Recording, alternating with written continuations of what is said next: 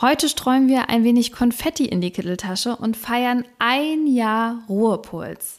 Wow, was war das für ein Jahr mit euch?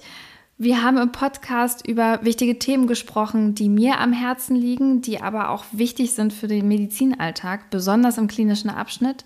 Ich würde mal sagen, wir haben alle viel dazu gelernt, auch ich. Und was ich besonders gut finde, dass ihr die Möglichkeit hattet, eure Erfahrungen und Geschichten zu teilen mit den ZuhörerInnen da draußen.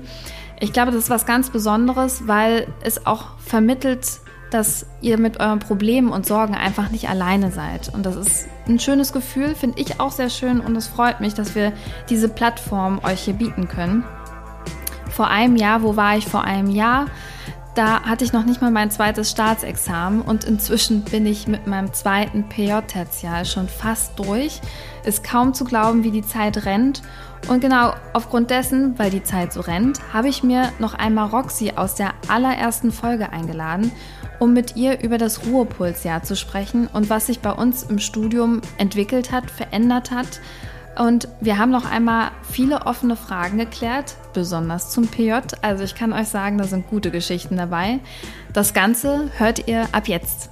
Und an euch nochmal vielen lieben Dank, dass ihr schon so lange dabei seid. Das bedeutet uns echt viel und auch Dankeschön für die vielen Kommentare und den Input, den ihr uns gibt, weil letztlich ist das so ein bisschen der Applaus, den wir nicht hören können und nicht sehen können.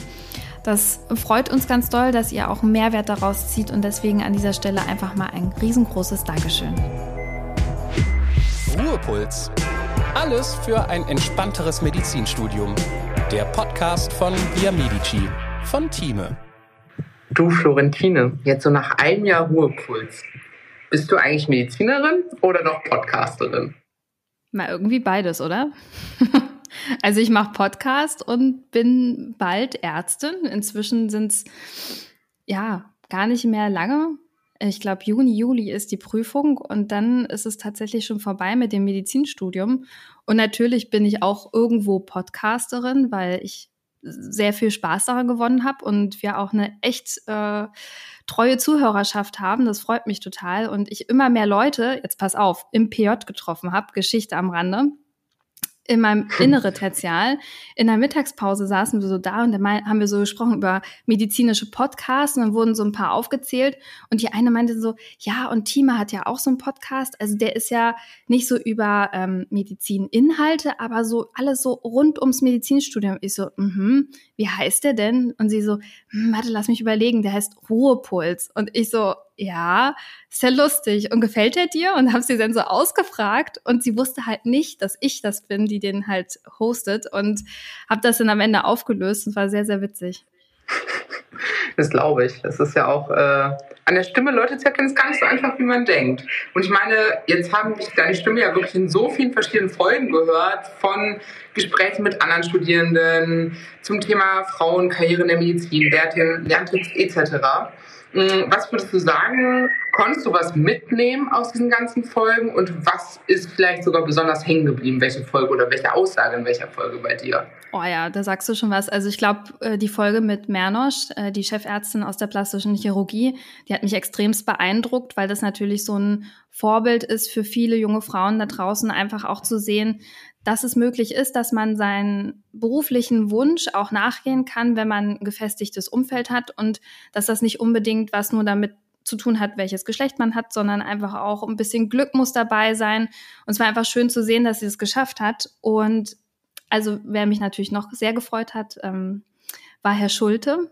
Ich bin ja so ein kleines Groupie Girl, könnte man schon fast sagen. Herr Schulte war in Mainz Professor für Anatomie und hat dort den Lehrstuhl ganz lange inne gehabt und den Prometheus mitgeschrieben. Ganz, ganz toller Mensch, ganz, ganz toller Lehrer und auch in unserer Podcast-Folge war das einfach wundervoll zu hören und extremst motivierend, muss ich sagen. Ich, das ist ja diese eine Folge, die ich vom zweiten Staatsexamen immer und immer wieder angehört habe, weil es mich selber motiviert hat, obwohl man es natürlich auch wieder ätzend findet, seine eigene Stimme zu hören. Aber es hat mich so motiviert, deswegen musste das sein. Ja. Bist du eigentlich traurig, dass du bald keine Studentin mehr bist? Ja, absolut. Also ähm, ich glaube, ganz frisch nach dem, nach dem zweiten Staatsexamen war ich so, ja, ach, ist doch schön, jetzt ein bisschen Praxis. Äh, mit den Monaten habe ich ziemlich gemerkt, die zeitliche Flexibilität, die man als studierende Person hat, die ist nicht mehr da. Es ist nicht mehr einfach, ja, auch komm, ich mache Freitag, Montag frei, es gibt den einen Kurs, Vorlesung brauche ich eh nicht besuchen und machen wir einen schönen Urlaub äh, spontan, das ist nicht mehr drin. Äh, dann vermisse ich sehr das Lernen, das klingt jetzt super abgedroschen, aber ich glaube, jeder, ja. der vielleicht im PJ war, versteht das. Sich selbst in den Hintern zu treten und dann wirklich was nachzulesen, das macht man manchmal, aber auch nicht immer.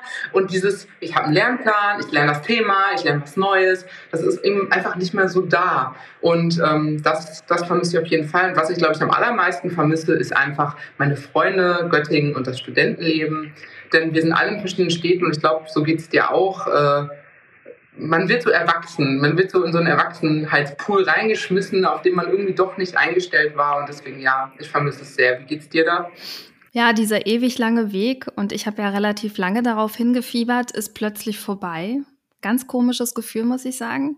Und ich bin sehr, sehr gerne Studentin gewesen. Ich habe das absolut genossen. Ich fand schade, dass Corona uns ganz viel geklaut hat von wertvoller ja. Praxiszeit im Krankenhaus, weil ich mich darauf tatsächlich am meisten gefreut habe. Und das ist dann halt am Ende weggebrochen.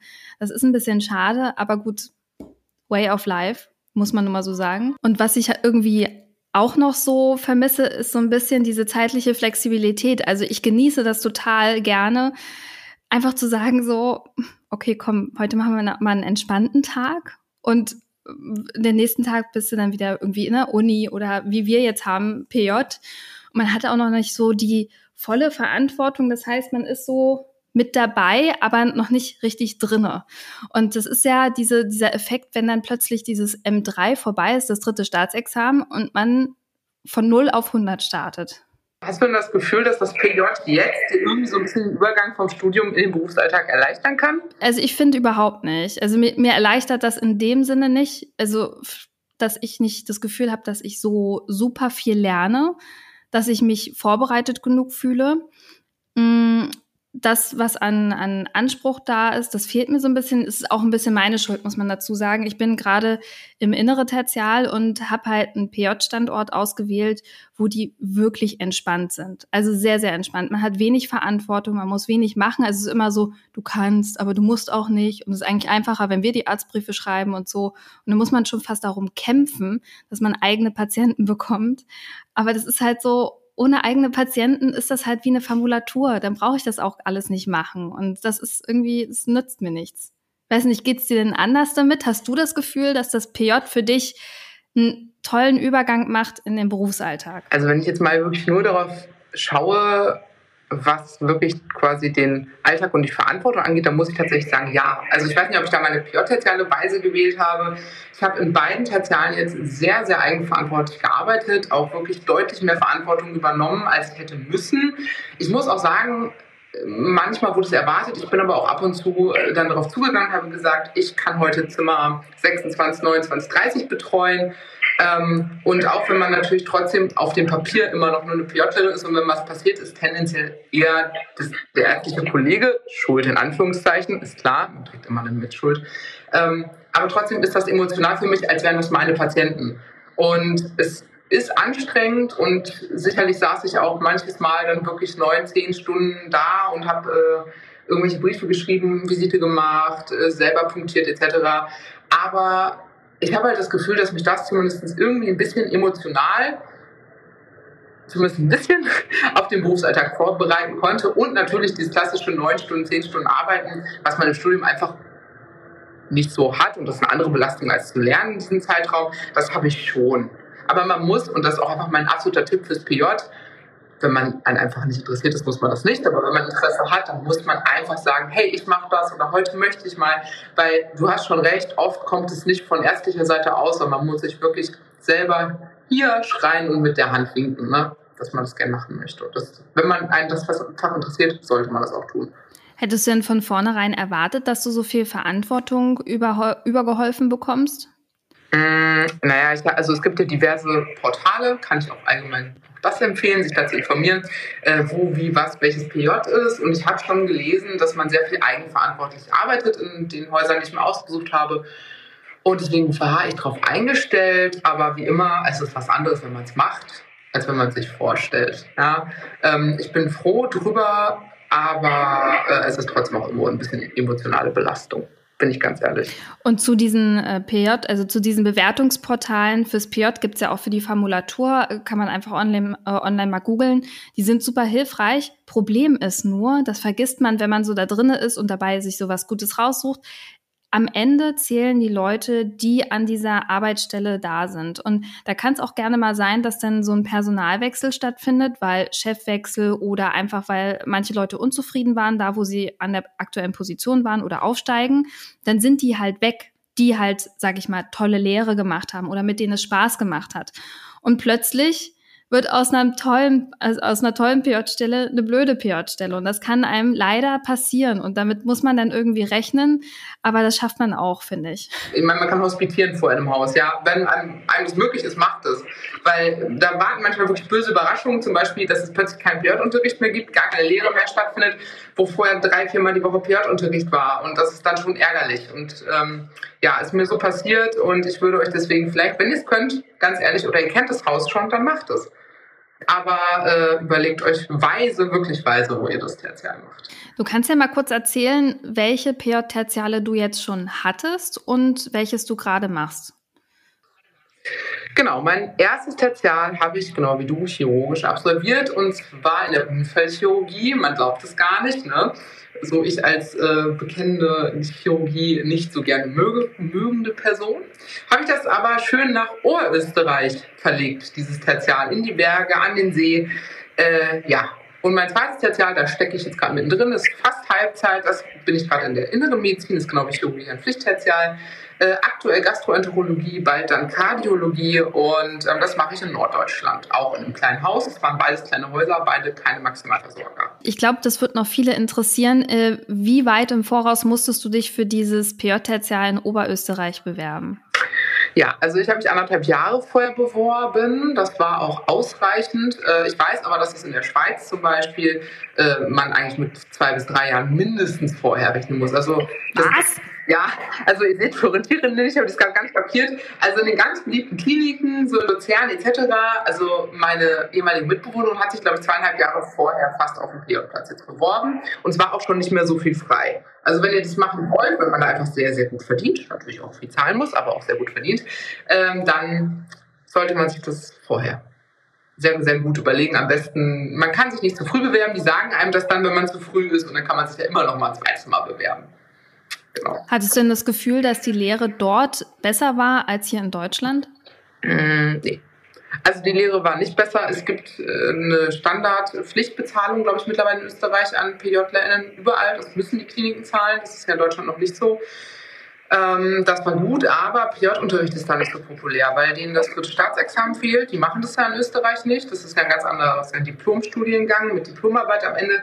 Ähm, und deswegen gibt es den klassischen PJ-Unterricht nicht und deswegen gibt es auch nicht so viel Lehre. Aber äh, aktuell, das wird auch nicht mehr lange so sein, sind die da personell, zumindest nach meinem Empfinden, noch deutlich besser aufgestellt. Und deswegen ist einfach auch ein bisschen mehr Zeit für PJlerInnen da. Aber diese klassische Lehre, wie man sie vielleicht erwartet oder an der Uniklinik erhält, zumindest, die gibt es da auch nicht. Peripher. Ja, ich hätte jetzt echt gedacht, dass der Hype, weil der ja so groß ist auf Schweiz und Österreich, dass es dort auch irgendwie im Vergleich cooler ist. So, und äh, dass man wesentlich mehr lernt und mehr machen kann. Und äh, ja, irgendwo muss das ja herkommen. Ja, also ich für Österreich kann ich jetzt nur sprechen. Ich meine, ich war eine Urlaubsregion. Ähm es war super schön, es waren fast nur deutsche PJlerInnen da. Wir hatten eine tolle Zeit und was ganz besonders auch ist, an sehr, sehr vielen Kliniken, wenn man nicht an die Unikliniken geht, in Österreich ist um 14 Uhr Schluss. Man darf um 14 Uhr gehen, auch in der inneren Medizin. Und äh, das alles verlockt natürlich sehr, da dann ein Tertial zu machen. Dann bekommt man noch ein Wohnheim gestellt für wenig Geld. Also es war ein bisschen wie Urlaub und Chirurgie. So, und ab dieser Folge muss man sich drei Jahre vorher bewerben. Ja, also bitte, das gilt nicht, nicht, dass ich dann nachher doch festgenagelt werde. Es gibt auch sicherlich irgendwelche peripheren Häuser, ganz kleine Kliniken, die ganz spontan wie nehmen, aber es ist schon in Österreich so gewesen, dass man sich doch ein Jahr, anderthalb Jahre vorher bewerben musste, wenn man einen Wunschplatz hatte und in der Schweiz wirklich zwei Jahre. Also ähnlich. Und jetzt eine kurze Unterbrechung in eigener Sache. Via Medici Das ist deine Lernplattform von Thieme. Hier hast du Lernmodule, IMPP-Fragen, digitale Thieme-Lehrbücher, alles an einem Ort. Und mit der Via Medici App kannst du on- und offline lernen, jederzeit und überall. Hol dir jetzt ein Abo und spare bares Geld, wenn du dich für eine Laufzeit von einem Jahr entscheidest. Mehr dazu über den Link in den Show Notes. Und jetzt weiterhin viel Spaß mit Florentine und ihrer Gästin. Also ich bin jetzt gerade auch im Innere Tertial, mache das in Berlin und habe auch als erstes Chirurgie gemacht, weil das war das Fach, was ich, sage ich mal, glaube ich, am meisten in meinem Kopf habe. Da mache ich mir nicht so Sorgen, dass das nach hinten raus irgendwie wegfällt, sondern das ist sowieso da und das ist auch, glaube ich, für die berufliche Planung, weil ich ja sowieso Chirurgie machen möchte, der Fokus gewesen, okay, mach erstmal das, dann kannst du abstecken, welches chirurgische Fach das tatsächlich werden soll, weil irgendwann muss man sich ja auch mal bewerben für eine Stelle. Und da wurde mir gesagt, na ja, so am Ende des zweiten Tertials, Anfang des dritten Tertials sollte man sich spätestens bewerben, auch wenn es viele Stellen gibt, klar, gar keine Frage. Aber wenn man so einen Wunsch hat, wo man gerne hin möchte, sollte man das schon machen. Und dann wäre es gut, wenn man in den ersten zwei Tertialen auch mal das Fach hatte, wo man gerne hin möchte. Und so habe ich das mit Chirurgie gemacht. Da in dem Krankenhaus, wo ich war, wusste ich vorher tatsächlich auch nicht, auch nicht als ich da war. Ist das eigentlich so die Regel, dass man, dass es gesplittet wird? in drei Abteilungen, Allgemeinchirurgie, Unfall, Ortho und dann ein Wahlfach, also ein Wahlchirurgiefach. Das war mir nie so bewusst. ähm, war dann auch ein klein bisschen Diskussion, ehrlich gesagt. Am Ende hat es dann doch funktioniert, dass ich Allgemeinchirurgie sechs Wochen gemacht habe und zehn Wochen Herzchirurgie. Das war auch für mich so die äh, Erfüllung. Das war genau das, was ich immer wollte. Und um da wirklich mal reinzuschnuppern, um da ein Gefühl dafür zu bekommen für eine kleine Abteilung, für eine kleine Herzchirurgie und um für mich zu sagen, so, okay, ja, das wird's. Und jetzt im innere Tertial ist das für mich echt extremst schwierig. Ich habe, glaube ich, mal davon erzählt, ich muss morgens schon anfangen zu joggen vor der Arbeit, weil mir so langweilig ist. also, also kein, keine Schande gegenüber der Inneren. Und das ist mein persönliches Problem. Man kann sich natürlich total reinfriemeln. Das ist auch ein tolles Fach und auch notwendig und auch Teil der Chirurgie. Aber mir fehlt halt einfach das Handwerk und das merke ich jeden Tag und deswegen stürze ich mich dann auf arterielle BGAs oder ach keine Ahnung, irgendwelche kleinen Eingriffe, was ich denn machen kann, weil mir das halt einfach so fehlt. Ach, das, ja. das ist schade.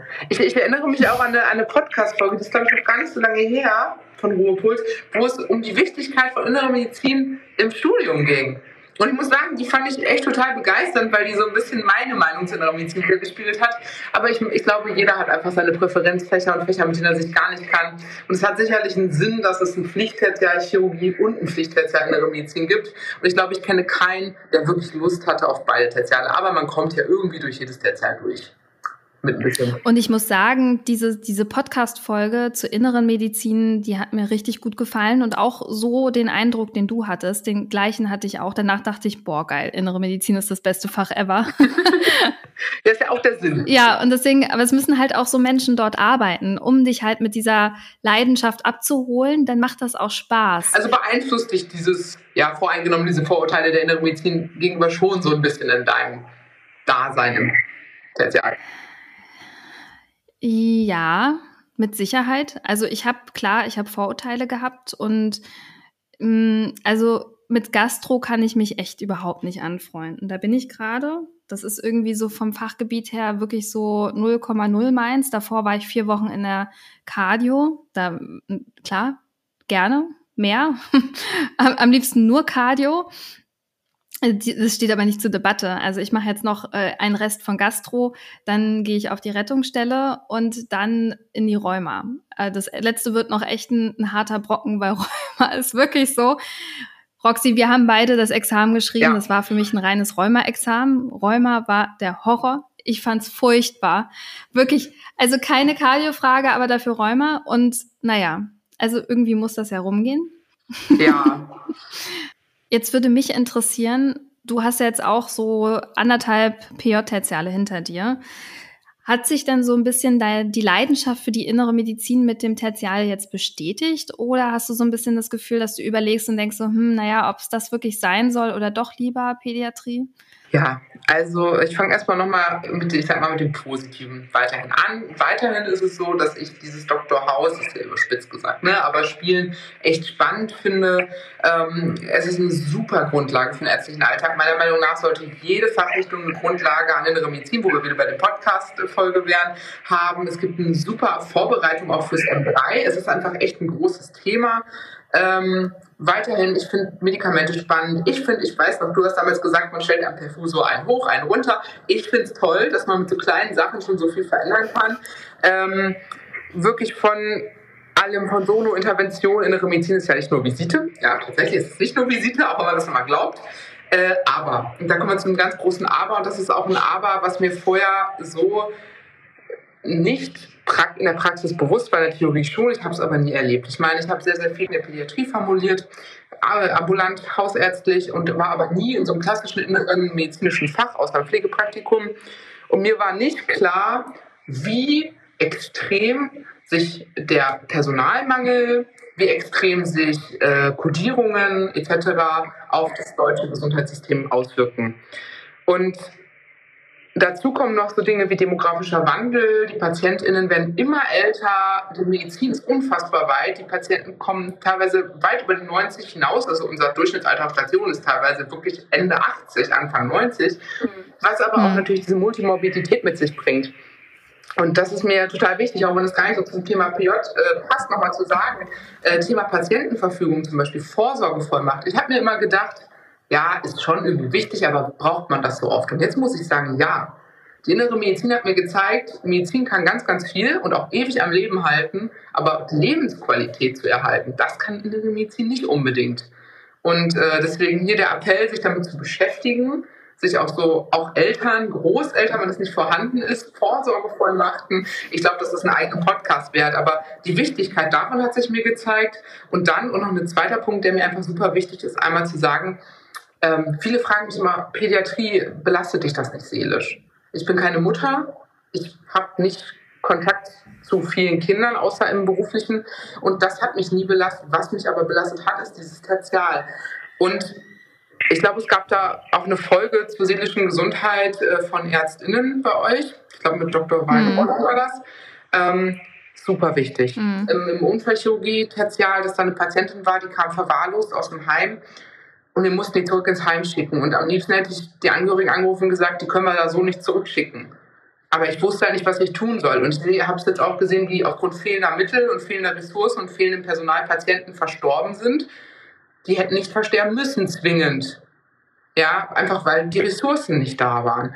Und wirklich diese ganze Personalmangel, die zunehmende Demotivation des Personals, Krankheit, das Gesundheitssystem. Das hat mich selber so demotiviert, dass ich, und du weißt das, und ähm, ich sage das ja auch ganz offen, zwischenzeitlich echt kurz an meiner Berufswahl gezweifelt habe. Äh, habe dann aber mhm. mit vielen ja, anderen Studierenden und auch jungen Ärztinnen darüber gesprochen. Und wir sind zu dem Entschluss gekommen, das Studium wird so romantisiert. Und da war es einfach ein harter Knall auf dem Boden, sage ich ganz ehrlich, äh, hier im Tertial jetzt ähm, aber es war sicherlich auch ein wichtiger Knall. Und im Nachhinein würde ich mir wünschen, dass es eine Pflichtformulatur nicht nur beim Hausarzt, sondern in der inneren Medizin gibt für jeden. A, um das Wissen sicherlich auch zu erlangen, aber B, auch um zu sehen, wie ist es denn, da wo der Personalmangel am größten ist, da wo wirklich auch Versorgungsprobleme ein ganz großes Thema sind. Und ja, das war einfach was, was ich jetzt echt die letzten Wochen schmerzlich erfahren musste, wo ich jetzt sicherlich aber auch meinen, ja, rückblickend daraus wachsen kann, Erfahrungen rausgezogen habe, an denen ich jetzt weiß, innere Medizin, ich werde es nicht machen, aber ich werde mich sicherlich weiter für Änderungen im Gesundheitssystem einsetzen. Und äh, ja, das war mir einfach wichtig. Siehst du denn aus der Erkenntnis eine Konsequenz für dich? Ja, ähm, am Anfang habe ich überlegt, äh, ob meine Konsequenz ist, ich fliehe aus dem System und überlege doch nicht als Ärztin zu arbeiten weil ich es mir nicht angucken kann. Ähm, Im Endeffekt bin ich jetzt aber gerade dabei zu überlegen, ist es vielleicht sinnvoller, noch ein anderes Studium draufzusetzen, parallel zum Ärztendasein. Ja, sehr, sehr, sehr motiviert, ich weiß, aber äh, um was bewegen zu können. Und ich finde, es gibt schon ganz, ganz tolle Social Media äh, präsente Personen, die auch nochmal darauf Aufmerksamkeit ma aufmerksam machen, auf Pflegemangel, darauf, was das auch bedeutet, weil man hört immer Pflegemangel, Pflegemangel. Ne? Äh, der Laie kann sich nicht vorstellen, was das bedeutet. Der Laie kann sich auch nicht vorstellen, es gibt auch einen Ärztinnenmangel. Ganz extrem, gerade in der Peripherie. Wenn da ein Arzt für 40 Patienten zuständig ist, man denkt so, ja, okay, aber man kann sich nicht vorstellen, was das bedeutet. Das bedeutet, dass notgedrungen Patienten hinten runterfallen. Und das war mir irgendwie praktisch nie so bewusst. Und deswegen, meine Konsequenz ist echt, dass immer, wo ich mich dafür einsetzen kann, ich mich dafür einsetzen werde. Ich bin im Moment noch so ein bisschen am Überlegen, wie ich das gut machen kann. Aber das ist mir einfach super wichtig. Ich weiß nicht, ob du da ähnliche Erfahrungen gemacht hast. Tut mir auch leid für diesen langen Monolog. Aber das muss ich einfach rauslassen. Ja, das zeigt ja eigentlich auch, wie sehr dich das beschäftigt. Und ich glaube, das hat auch viel damit zu tun, dass das Ende nahe ist, das Ende des Studiums und damit auch irgendwo der Moment, wo man sich entscheiden muss, wo möchte ich hingehen, wo möchte ich anfangen, was fange ich jetzt mit diesem Studium an. Und das habe ich von einer lieben Kollegin gehört. Das ist jetzt eine Info und ein Tipp an euch, den ich euch jetzt vielleicht schon in einem Zeitpunkt des Studiums sage, wo ihr das vielleicht noch nicht wahrhaben wollt. Und ihr werdet euch an eure, an meine und auch an Roxys Worte zurückerinnern. Überlegt euch einen Plan B. Also keiner weiß, wie sich dieses Gesundheitssystem entwickelt in den nächsten Jahren. Und wie du sagst, das Studium wird sehr verromantisiert und es ist auch irgendwo romantisch. Es ist ganz viel Altertum mit äh, Präparierkurs und man geht in diese wunderschönen alten Hörsäle. Man gehört irgendwie für viele Menschen da draußen zur Elite der Uni. Und am Ende des Tages kommt der Karte Knall, dann geht man ins Krankenhaus, äh, macht Überstunden bis zum geht nicht mehr, kann eigentlich fast gar nicht mehr krauchen. Wie meinte meine Assistenzärztin, oh Mensch, ich verdiene so viel Geld, aber ich schaffe das nicht mehr auszugeben. Ich weiß gar nicht wofür und ich weiß auch gar nicht wann. Und das weiß nicht, es tut echt auch weh zu sehen, wie die Leute da teilweise äh, nur noch für die Arbeit leben und für gar nichts anderes mehr. Und äh, deswegen ist es gut, und diesen Tipp habe ich bekommen von einer Assistenzärztin, die inzwischen Fachärztin ist, überlegt euch einen Plan B. Sie hat noch einen Masterstudiengang gemacht in, ich glaube, diesen MBA, den alle machen, wenn man so äh, fürs höhere Management sich bewerben möchte im Krankenhausbereich. Da gibt's aber auch noch ganz viele andere Optionen. Und wie du sagst, noch ein Studium oben draufsetzen, kenne ich einige Leute. Ich habe eine Freundin, die hat noch Skandinavistik studiert und so. You never know. You never know, wofür man das gebrauchen könnte. Und auch ich habe einen Plan B im Kopf und den werde ich auch so weit mir zurechtlegen, dass ich das mir angucke, ob mir das gefällt. Dafür ist diese Zwischenzeit zwischen Ende M3, Warten auf Approbationsurkunde und Start des neuen Berufs, ist genügend Zeit, dass man sich das einfach nochmal anguckt, macht ein Praktikum, hospitiert an den Stellen, wo ihr gerne hingehen möchtet. Lotet das für euch wirklich aus. Also wir haben die komfortable Situation, dass es genug Stellen gibt. Wir können es uns echt noch aussuchen. Und also man weiß nie gesundheitlich, wie geht's einem selber. Es muss ja nicht immer nur das System sein.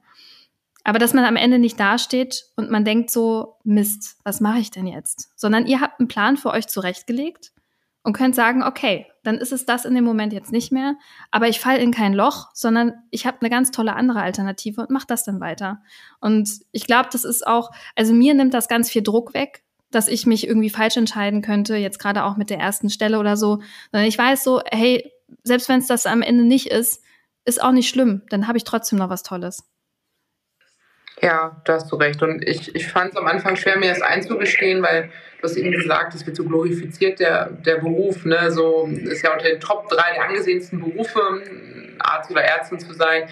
Ähm, aber es ist nicht schlimm, wenn man auch am Ende des Studiums feststellt, hey, gut, irgendwie hat sich da doch was verändert was dafür sorgt, dass ich mich ja nicht mehr wohlfühle und äh, dann sagt, wie du gesagt hast, Plan B kann nicht schaden. Äh, jetzt aber für den Fall, dass ihr sagt, hey, ich komme damit gut klar, das System gefällt mir und mein PJ hat mir Spaß gemacht. Ähm, so rückblickend, hat man oder hast du jetzt das Gefühl, dass du zumindest für den Fall, dass du als Ärztin auf jeden Fall tätig sein wirst, gewappnet bist, was den Beruf angeht, von Erfahrung, von Praxis etc.? Nö. Aber das ist auch gar nicht schlimm. Ich glaube, das ist auch gar nicht so am Ende des Tages das komplette Ziel eines PJs. Man lernt, glaube ich, in den ersten Monaten als Assistenzärztin mehr als im ganzen Studium. Und das ist auch einfach so, ist eine extremst intensive Zeit. Und das muss man einfach auch so hinnehmen. Und bis dahin nehme ich alles mit, was ich mitnehmen kann.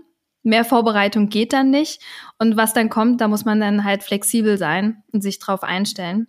Ja, wenn ich das nochmal zusammenfassen würde, ich glaube, was wir jetzt hier so allgemein besprochen haben und was wir vielleicht den ZuhörerInnen so ein bisschen mitgeben können, ist einmal, dass Piotr sich weise auszusuchen, wo man das macht, im Hinblick auf berufliche Zukunft, aber auch im Hinblick auf Umgebung etc., wenn man zum Beispiel auf einfach nicht so viel Lust hat.